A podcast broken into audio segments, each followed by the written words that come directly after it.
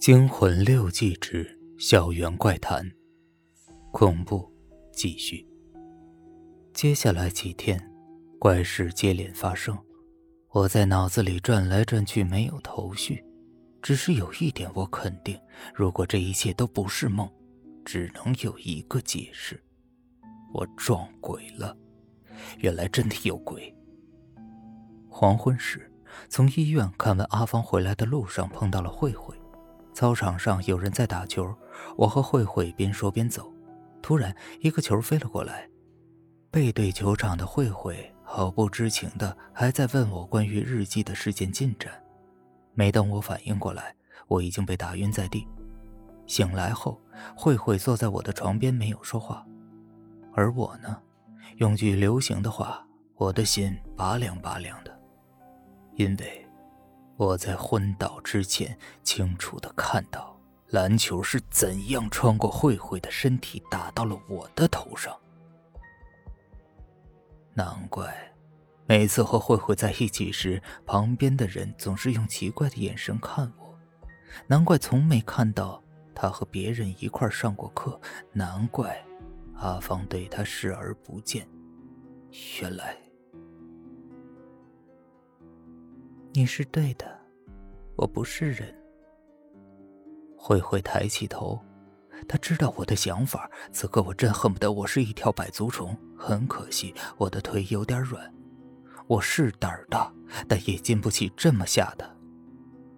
活生生的一个，不是死沉沉的一个女鬼，坐在我的眼前，旁边还没有别人。是不是装死好一点呢？你不是想知道倩蓉的事儿吗？其实，我就是她，她就是我。你终于来了，时间到了。本来我想让你自己一点一点去查。你既然已经知道了，我就告诉你好了。虽然四肢不听使唤，我还是往后靠了靠。嗯，你你你。你是鬼？不不不会吧？你想怎么样？你害死那么多人，是不是也也想害我？那些人都是该死的，他们都是负心人，随意亵渎别人的感情，他们都该死。可可是我我没有啊！你你为什么要害我呀？不用害怕。我不想害你，我让你女朋友受了伤，才知道你对爱情是多么的忠诚，所以我不会害你，只是让你帮忙，这是注定的。慧慧啊，不是江倩蓉，飘到了离我最远的那张床边，我知道，她是想让我平静一些。那。那你是要我帮你什么？你到底为什么自杀呀？自杀？哈哈！江倩蓉凄惨的笑容，不禁让我怜香惜玉的毛病都蠢蠢欲动了。什么？他是鬼呀！我可没有本事可怜他呀！我父母是知识分子，所以。我很容易的考上了大学，在这里我认识了李涛，他是从农村来的，听说是因为写了一篇关于物理运动的论文轰动全国而被破格招收的。我和他是同桌，他非常的勤奋，对我也好，就这样我们相爱了。原以为等毕业我们就会结婚，可是突然有一天他非常害怕的来和我说，说他的论文。是从他们乡下一个有许多外文书籍的老师那儿，那儿的一本外国文献上摘录的。现在偏巧有一个本校的学生也看过那本书，他准备告发李涛。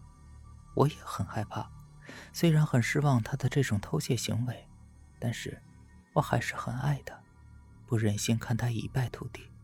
后来，他竟然求我帮他。江倩蓉。开始哭了起来，但那不是眼泪，分明是一滴滴的血呀！别，别哭了，那个，别哭了。天哪，这也太像恐怖电影了吧！可是我却不能关上电视不看。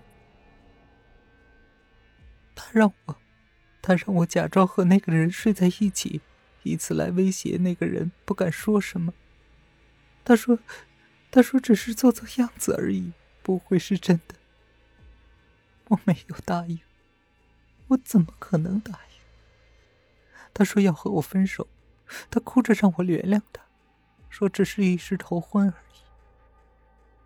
那，那么后来呢？怎么会有孩子？我小心翼翼的问。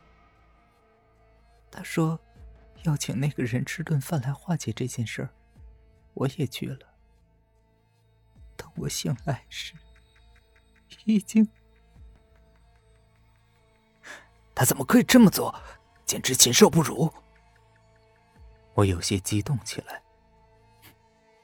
后来，我才知道，李涛在菜里放了安眠药，他使那个人借着酒劲儿对我做出。他以这个条件是那个人没有告发他。我本想离开他，但李涛说，如果我离开他。他就会自杀，并许诺我一辈子都会爱我，不会离开我。我想了三天三夜，除此之外也没有别的办法了。况且我还是爱他的。不久以后，我发现自己有了孩子，我约李涛到屋顶告诉了他，可是他竟然冷笑着说他没时间陪我去打掉这个野种。我伤心极了。我说我要告发他，而且和他撕扯起来。不小心，我的脚一滑，差点掉了下去。